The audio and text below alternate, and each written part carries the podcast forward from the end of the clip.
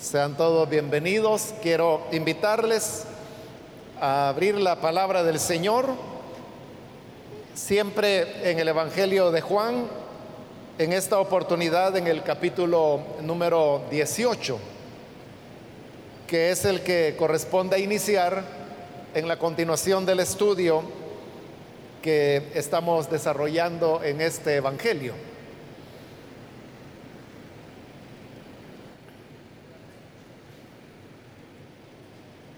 Dice la palabra de Dios en el Evangelio de Juan, capítulo 18, versículo 1 en adelante. Cuando Jesús terminó de orar, salió con sus discípulos y cruzó el arroyo de Cedrón.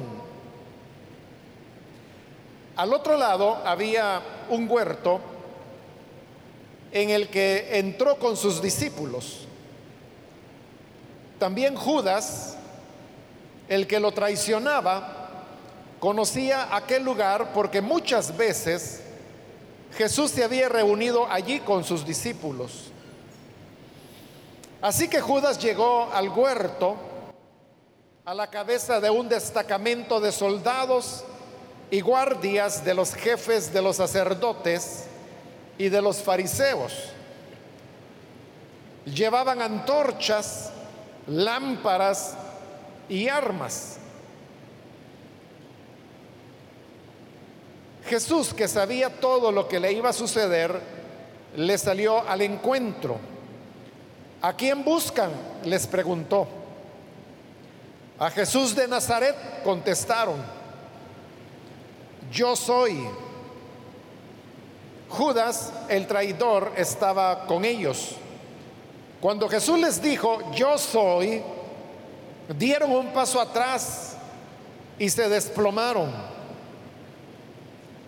¿A quién buscan? Volvió a preguntarles Jesús.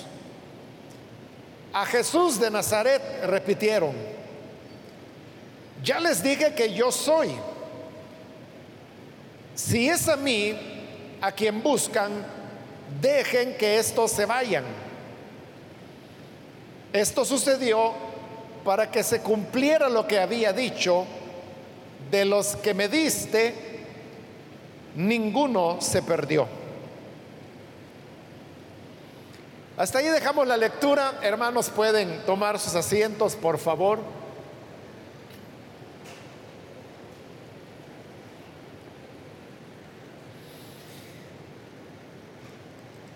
Al iniciar este capítulo 18 del Evangelio de Juan, estamos también iniciando el relato que hace este Evangelio sobre la pasión de nuestro Señor Jesús. Se cree que los relatos de la pasión, es decir, los sufrimientos que el Señor padeció desde el momento en que es capturado hasta que es sepultado, fueron las primeras, los primeros relatos completos que se redactaron de los evangelios. A ellos se fueron añadiendo otros relatos y otras parábolas, hechos que Jesús había hecho y que poco a poco fueron formando el cuerpo de lo que hoy conocemos como los evangelios. Ahora, el Evangelio de Juan como lo dijimos desde la introducción al estudio, es un evangelio muy particular que tiene características diferentes a la de los otros tres evangelios. Y una de las diferencias se encuentra precisamente en cómo Juan relata los acontecimientos de la pasión.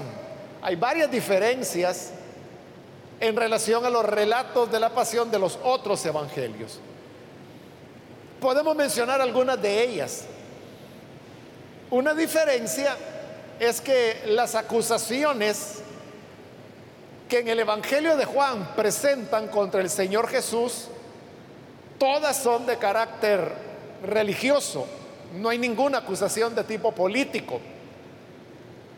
A diferencia de los otros tres evangelios, que coinciden en el hecho de que hubo dos tipos de acusaciones que le hicieron a Jesús. Primero, fue efectivamente una acusación religiosa por la cual él fue juzgado en el Sanedrín. Pero después, cuando he llevado delante de Pilato, ellos saben de que no pueden hacer una acusación religiosa porque Pilato no les va a hacer caso. Y por eso es que le presentan una acusación política, que es por la cual él es condenado. Ahora, en el Evangelio de Juan no es así. Y si bien es cierto que Pilato discutirá en este mismo capítulo con Jesús acerca de que si él es el rey de los judíos o no, la discusión surge por una pregunta que Pilato le hace a Jesús y no porque los judíos lo estén acusando de él proclamarse rey de los judíos, como si ocurre en los otros evangelios. Esa es una diferencia. Otra de las diferencias es que Pilato aparece en el Evangelio de Juan como una persona bastante abierta, flexible, que se podría decir que simpatiza con Jesús y que además de eso se le ve haciendo esfuerzos por salvar a Jesús. Los otros evangelios, si bien relatan que en algún momento Pilato quiso demostrar la inocencia de Jesús, hay un momento cuando él se deja arrastrar por la presión de la multitud y ya no hace más esfuerzos por dejar libre al Señor. En cambio, en el Evangelio de Juan, Pilato aparece así casi como alguien que quiere salvar al Señor Jesús. La otra diferencia del Evangelio de Juan en el relato de la pasión con relación a los otros evangelios es que Juan presenta como enemigos del Señor Jesús a los judíos, así con esas esa palabra, como realmente lo ha hecho a lo largo de su evangelio. Si usted ha estado la mayor parte de días lunes cuando hemos estado estudiando el Evangelio de Juan y tenemos años de estarlo estudiando, pero en varias ocasiones usted me habrá escuchado hacer ese señalamiento. Y es que el Evangelio de Juan, por ejemplo, no habla de los doctores de la ley en contra del Señor Jesús, de los maestros en contra de Jesús. Y aunque sí se mencionan los fariseos muy pocas veces, no se les presenta así como que ellos eran los opositores de Jesús, como si ocurre en los otros evangelios, sino que Juan siempre dice los judíos. Y en judíos él está englobando a todos, pero al mismo tiempo a los judíos como nacionalidad, como enemigos de Jesús. Y eso quedará muy claro en su relato de la pasión. Otra diferencia de el relato de la pasión de Juan en relación a los otros evangelios es que aquí en Juan Jesús aparece diríamos de una manera sobrehumana. Presenta a Jesús como soberano de todo lo que está ocurriendo, pero en esa en ese enfatizar la soberanía de Jesús, hay un momento en que Juan presenta a Jesús, como le digo, como que si fuera muy sobrehumano, alguien que no tiene temor, que no tiene aflicción, que tiene control y conoce todo lo que está ocurriendo y que además está en la capacidad de detener eso que ocurre si él así quisiera hacerlo. Esa es la razón por la cual Juan es el único de los cuatro evangelios que no relata la angustia que el Señor Jesús vivió en el huerto de Getsemaní, que es donde él oró.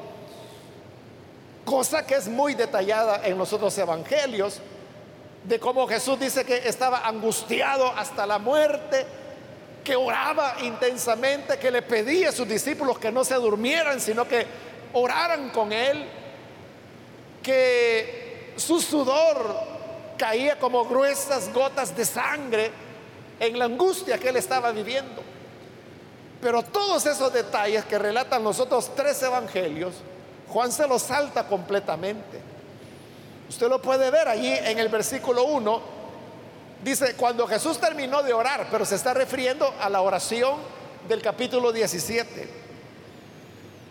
Salió con sus discípulos y cuando dice salió, se está refiriendo a que salió de la ciudad de Jerusalén. Y cruzó, dice, el arroyo de Cedrón, que era más bien como una barranca donde corrían aguas, pero en el invierno, en el verano se secaba y que marcaba el límite de la ciudad de Jerusalén. Entonces Jesús lo atraviesa y pasa del otro lado. Y dice el versículo 1, al otro lado había un huerto en el que entró con sus discípulos. Ahí es donde llega al huerto, donde según los otros evangelios el Señor va a vivir esa angustia que he descrito. Pero usted puede ver que aquí no hay esa angustia, porque está el versículo 1 donde dice que entró al huerto con los discípulos y en el 2 ya llega Judas que dirige a los que lo van a capturar y el Señor es capturado. Entre la llegada al huerto y la captura de Jesús en los otros tres evangelios está la narración de esa angustia y de esa insistencia de Jesús en que lo acompañen de oración porque él dice, mi alma está triste hasta la muerte. Este Juan aquí se salta todo eso porque estaría presentando a Jesús como muy humano, como presa de angustias y temores que son propios de nosotros, los seres humanos, pero la intención de Juan es presentarlo, como le digo, como alguien que está por arriba de todas esas cosas, que sabe exactamente lo que está ocurriendo, que controla lo que está ocurriendo y que no tiene temor de nada. Esas son las diferencias y habrán otras, hermanos, que son menores y que las vamos a ir señalando en la medida que vayamos avanzando en el relato. Entonces, en el versículo 1 vimos ya la salida del Señor Jesús de Jerusalén, atraviesa la barranca este del Cedrón que he llamado también en la vida el torrente del Cedrón, porque cuando hay lluvia, cuando llovía, se producía un torrente. Entonces pasa del otro lado donde hay un huerto, aquí no se nos dice el nombre, y tampoco se hace referencia a que el huerto estaba en el monte de los olivos, como si lo dicen los otros evangelios. Aquí no hay ninguna referencia geográfica. El hecho es que cuando Jesús ya está ahí con los discípulos, dice el versículo 2, también Judas, el que lo traicionaba, conocía aquel lugar porque muchas veces Jesús se había reunido allí con sus discípulos. Vemos que Judas vuelve a aparecer. Y digo que vuelve a aparecer porque él no había sido mencionado desde el capítulo 13, antes que el Señor diera ese discurso largo que precisamente comienza a finales del capítulo 13 y que ha terminado hasta el capítulo 17 que finalizamos en la última oportunidad. Ahora, el Señor está en Getsemaní y como le dije, Judas vuelve a aparecer. Pero es importante, hermanos, recordar en qué condiciones es que Judas desapareció. Desapareció del relato hasta hoy que vuelve a aparecer. Para eso tenemos que volver al capítulo 13, pero como también ya pasó eh, más de un año desde que estuvimos ahí, entonces quiero recordarle qué ocurría. En este capítulo 13, Jesús ha estado hablando a sus discípulos Y les ha dicho una cosa importante. Les ha dicho, se lo voy a decir en pocas palabras. Él les ha dicho, yo soy la luz, pero no siempre voy a estar con ustedes. Porque la luz será quitada. Y luego, momentos, minutos después de haber dicho eso, el Señor dice que ya la luz fue quitada y que ya no estará más con ellos. Todo esto ocurre mientras están tomando de, la cena pascual. Porque esa es otra diferencia, ya que la menciono, hago el paréntesis y se la menciono también. Que el Evangelio de Juan coloca la pasión del Señor Jesús durante la fiesta de la Pascua. En tanto que los otros, los tres evangelios la presentan en la víspera de la Pascua, es decir, antes que la Pascua ocurra. Esa es otra diferencia, pero como están en la cena pascual, después que el Señor ha dicho que ya la luz le será quitada, porque Él se va, es cuando le dice a Judas, lo que vas a hacer, hazlo pronto. Y entonces los discípulos piensan que lo que Jesús le está diciendo a Judas es que vaya a dar algo para los pobres. Pero solo Jesús y Judas entienden que lo que le está diciendo es que si lo va a ir a traicionar, que vaya pronto. Y Judas lo entiende. Entonces Juan, que está al lado de Jesús recostado en su pecho, le pregunta, porque el Señor ya ha dicho que hay un traidor. Entonces Juan le pregunta, ¿quién es? Y Jesús le dice a Juan, que lo tiene en el pecho, se lo dice en secreto, mira, aquel a quien yo le dé el pan mojado, ese es. Pero solo le oye Juan. Entonces viene Jesús, agarra un pedazo de pan, lo moja en el caldo de la sartén que está ahí y se lo entrega a Judas. Judas lo recibe y él no sabe que esa es la señal que le ha dado a Juan de que él es el traidor. Entonces viene Judas y come el pan con el caldo que el Señor le ha dado. Y dice el Evangelio que en ese bocado Satanás entró en él. Entonces mire lo que está ocurriendo. La luz se va, dice el Señor, y es el momento en que se está yendo. Es decir, ahí la luz es quitada. Satanás entra en Judas, en el bocado que el Señor le ha dado, y entonces se levanta para ir a hacer lo que el Señor le ha dicho. Y así termina, esa es la última mención de Judas en el capítulo 13. Dice que Judas salió y ya estaba oscuro.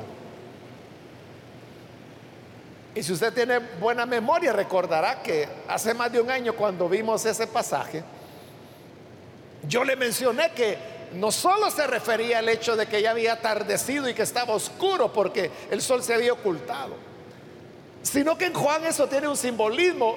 Y cuando dice que ya estaba oscuro, lo que Juan quiere decir es que ya la luz había sido quitada. Y como el Señor dirá acá, es la hora de las tinieblas. Entonces, estamos ya en el momento de la oscuridad y ahora vuelve a aparecer Judas. Pero ¿quién es Judas? Según el capítulo 13, es una persona que está en la oscuridad, que está actuando en la oscuridad, no de la noche solamente, sino que en la oscuridad de la luz de Cristo que se va. Y está actuando influenciado por Satanás que entró a él en el bocado. ¿A quién representa entonces Judas? Según esta simbología de Juan, está representando a las tinieblas. Está representando a los poderes satánicos que están obrando en él.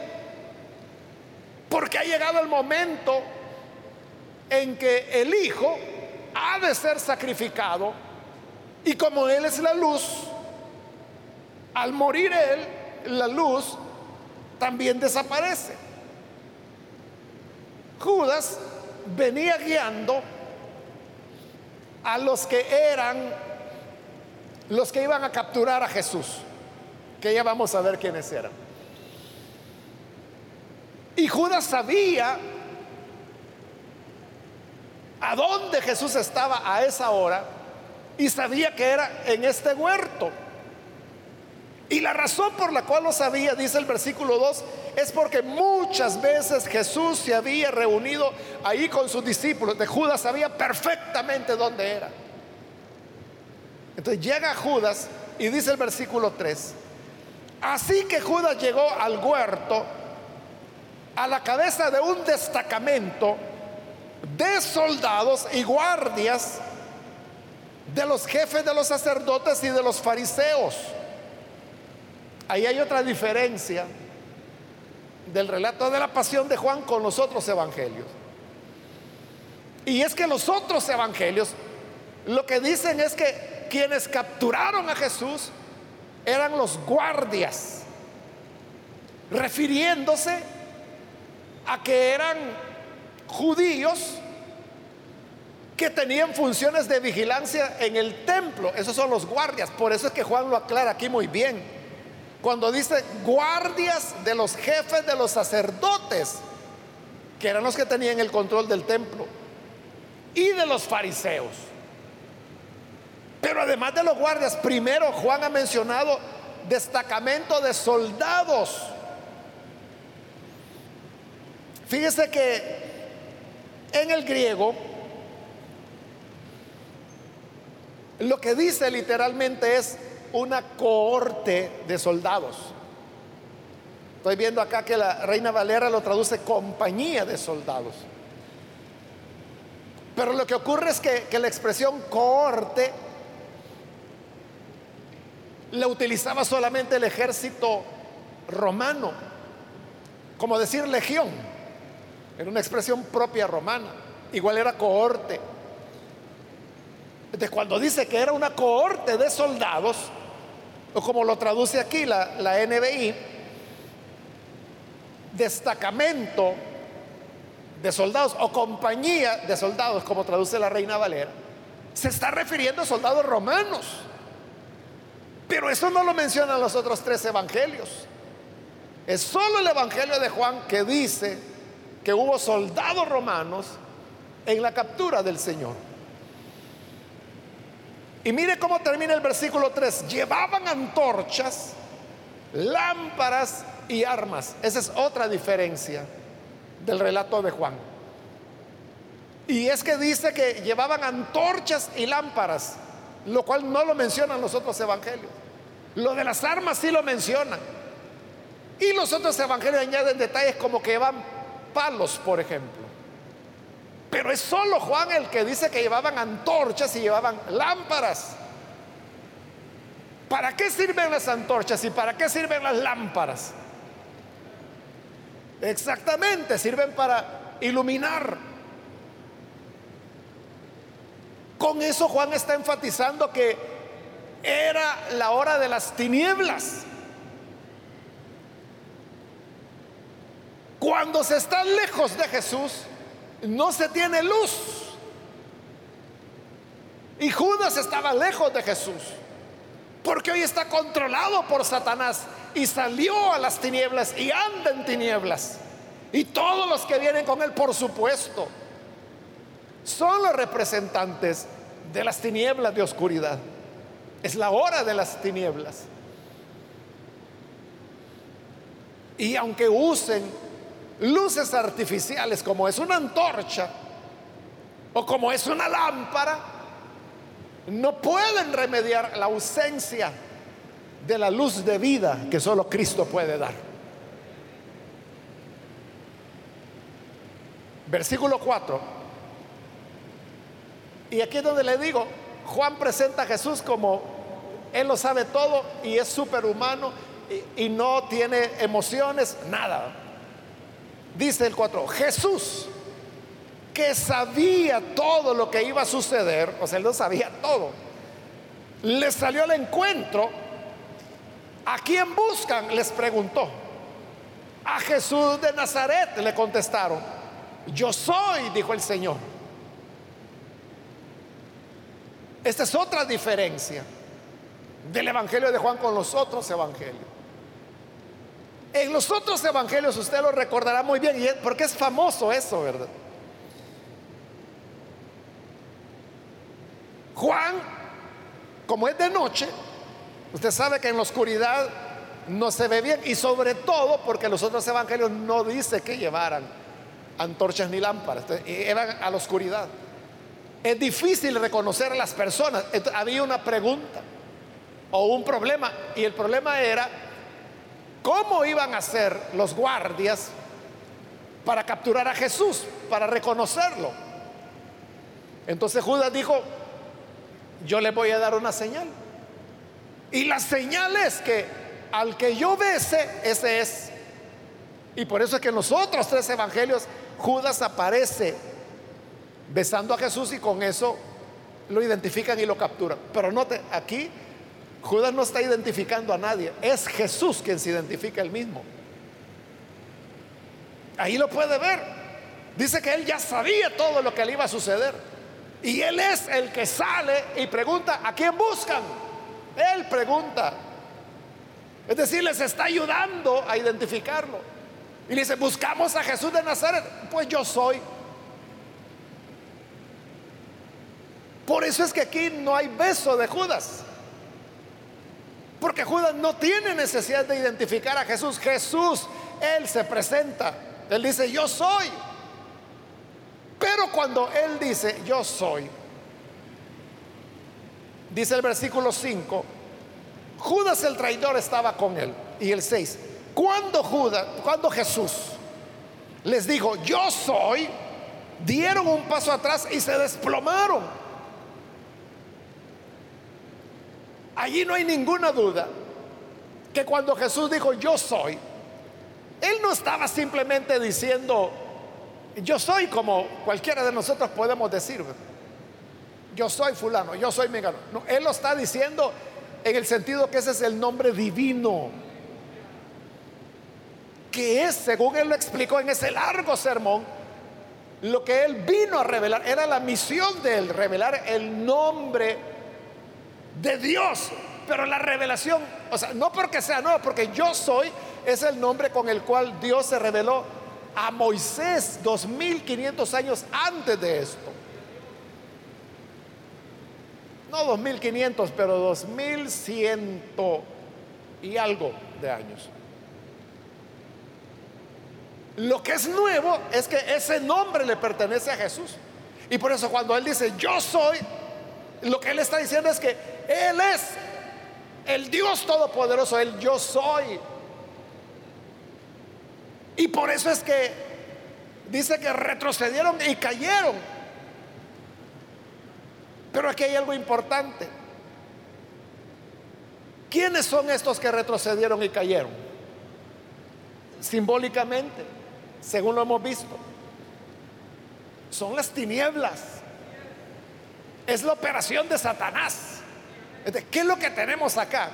Es que la luz, quien es Jesús, está chocando contra las tinieblas. Es decir, aquí estamos viendo de una manera descriptiva lo que Juan dijo en el capítulo 1 de su evangelio. Cuando dijo, la luz venía a este mundo. Y él dijo, la luz echa fuera las tinieblas.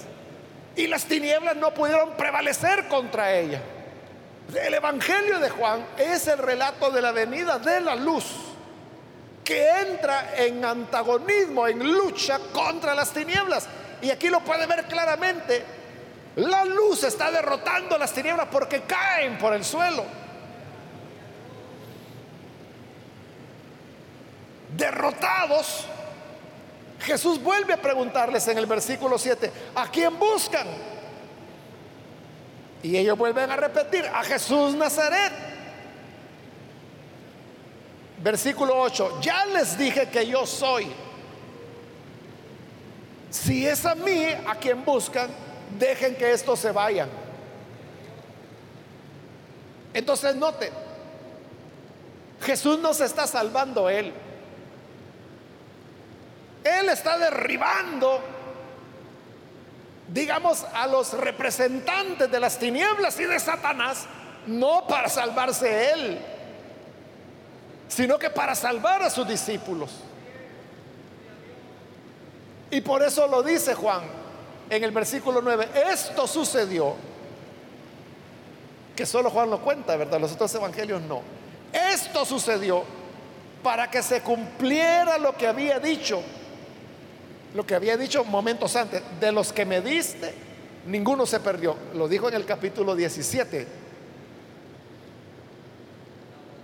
Entonces, la presencia del yo soy, del Dios Todopoderoso, de la luz de vida,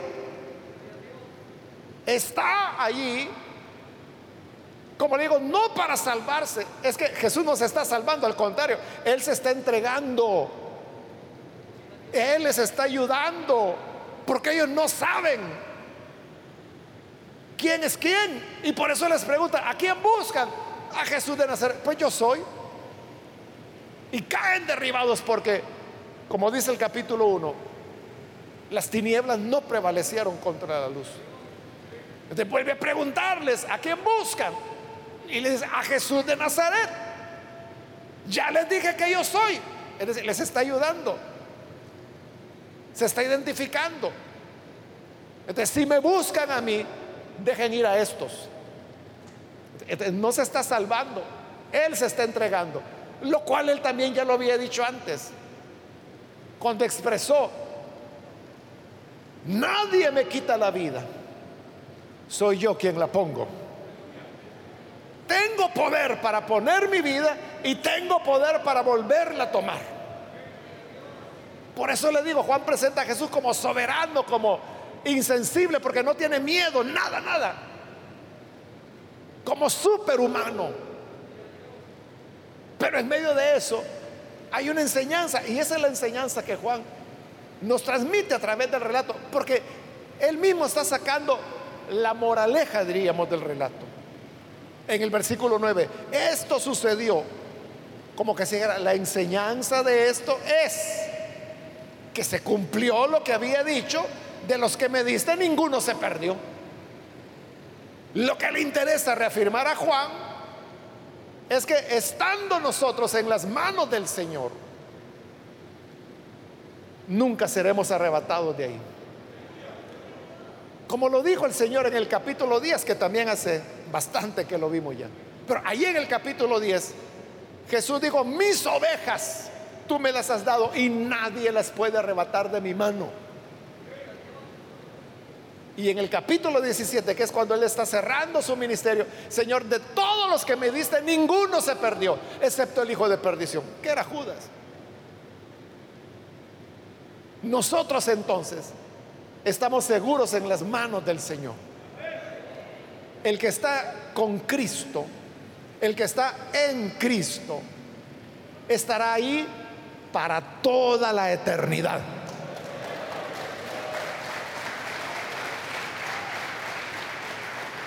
No hay nada, ni nadie que pueda arrebatarnos de las manos de Jesús. Nada, ni nadie. Porque las tinieblas no pueden contra la luz. Por lo tanto, como otras veces le he dicho, el tema de que ¿dónde usted va a pasar la eternidad? Esto no es algo que está en discusión. O que, ay, vamos a ver, hermanos, en el día final. Habrán sorpresas. Para el que está en Cristo no hay sorpresas.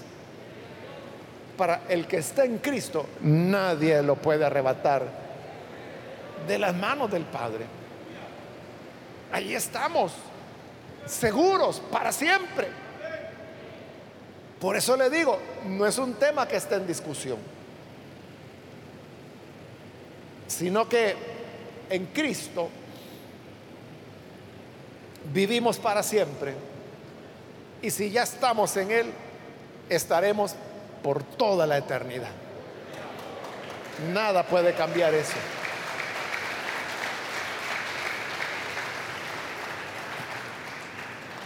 Vamos a cerrar nuestros ojos.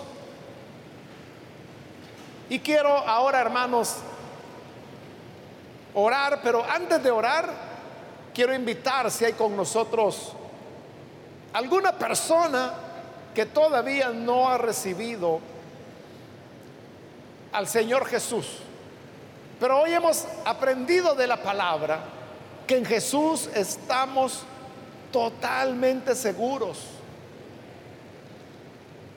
Porque el Dios Todopoderoso y la luz de la vida siempre saldrá en defensa nuestra. Si usted quiere creer en Jesús, sabiendo que en sus manos estará seguro, segura, yo le invito para que hoy pueda ponerse en pie en el lugar donde está y con eso usted expresa su deseo de recibir a Jesús como su Salvador. Cualquier amigo o amiga que hoy necesita creer en Jesús, póngase en pie, por favor. Ahí en el lugar donde está, no tiene que venir aquí al frente, solo allí. En el lugar donde está, solo póngase en pie para que nosotros podamos verle y así orar por usted. ¿Hay alguna persona que necesita hacerlo? Póngase en pie. Hoy es el momento para entregar la vida al Señor. El Señor le está esperando y le está llamando. No le dé la espalda al Hijo de Dios.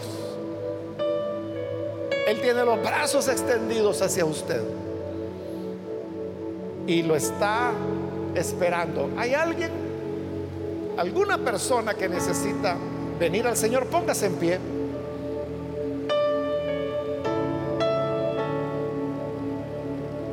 Hágalo ahora para que podamos orar por usted.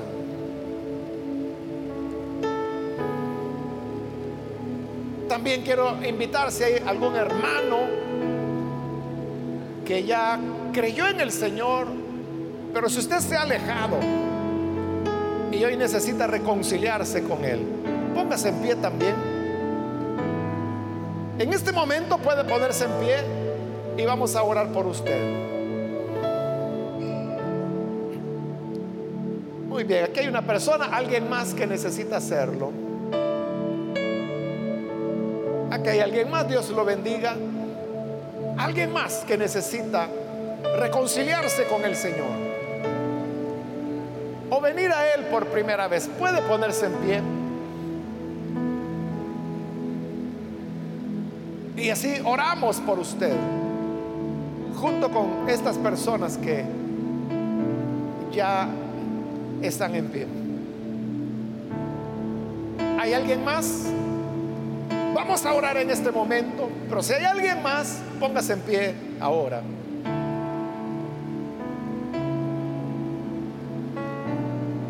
Señor, gracias te damos por las personas en este lugar que están entregando su vida a ti o reconciliándose. También te pido por aquellos que ven a través de los medios y se están uniendo a esta oración. Ahí, Señor, ¿dónde están? llega para cambiarles, salvarles, transformarles y hacer de ellos nuevas criaturas. Hazles nuevos hombres, nuevas mujeres, transformados por tu gracia, por tu poder. Dios mío, dales vida nueva para que puedan acogerse a tu luz y que en esa luz de vida que tú das tengamos seguridad. Porque ninguno de los que confían en ti se perderá. Ninguno se perderá. En ti hemos alcanzado la vida y hemos alcanzado la salvación. Y queremos permanecer allí. Caminar en tus sendas y hacer la obra para la cual tú nos enviaste. Por Jesucristo, nuestro Salvador lo pedimos. Amén.